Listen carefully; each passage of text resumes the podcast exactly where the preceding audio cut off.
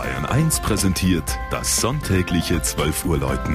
Bayern 1, immer in ihrer Nähe.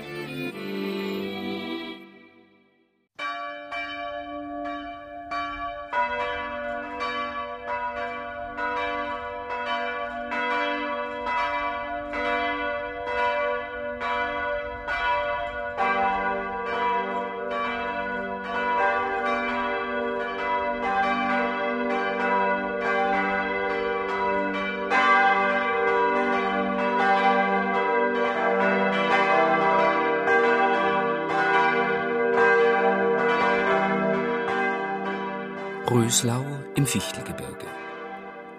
Der Ort am Oberlauf der Eger hat etwa 2400 Einwohner.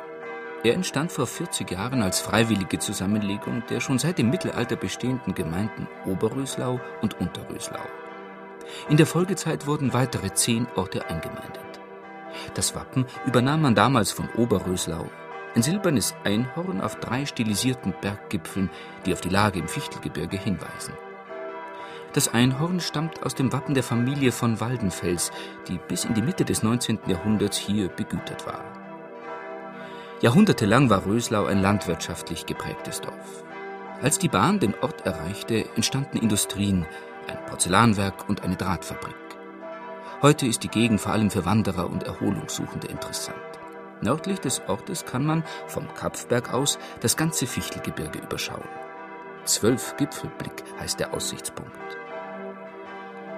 Im Jahr 1528 trat der Ort auf Befehl des Landesherrn, des Markgrafen Georg des Frommen, gegen den Willen des damaligen Pfarrers zum evangelischen Glauben über. Dabei ist es bis heute geblieben. Die Röslauer Pfarrkirche zeigt als markgräfliche Predigerkirche die Zugehörigkeit zum Protestantismus deutlich. Doppelstöckige, umlaufende Emporen und über dem Altar die Kanzel und die Orgel. Bis ins 19. Jahrhundert hinein wurden die Kirchenstühle wie in vielen Gotteshäusern auf dem Land verkauft oder vermietet. In Röslau aber war dies besonders gut organisiert. Die 253 Männerstühle und die 214 Weiberstühle waren nicht nur durchnummeriert und mit Namensschildern versehen, einige der vorderen und damit besseren waren sogar abschließbar, damit sich kein Unbefugter darauf niederlassen konnte.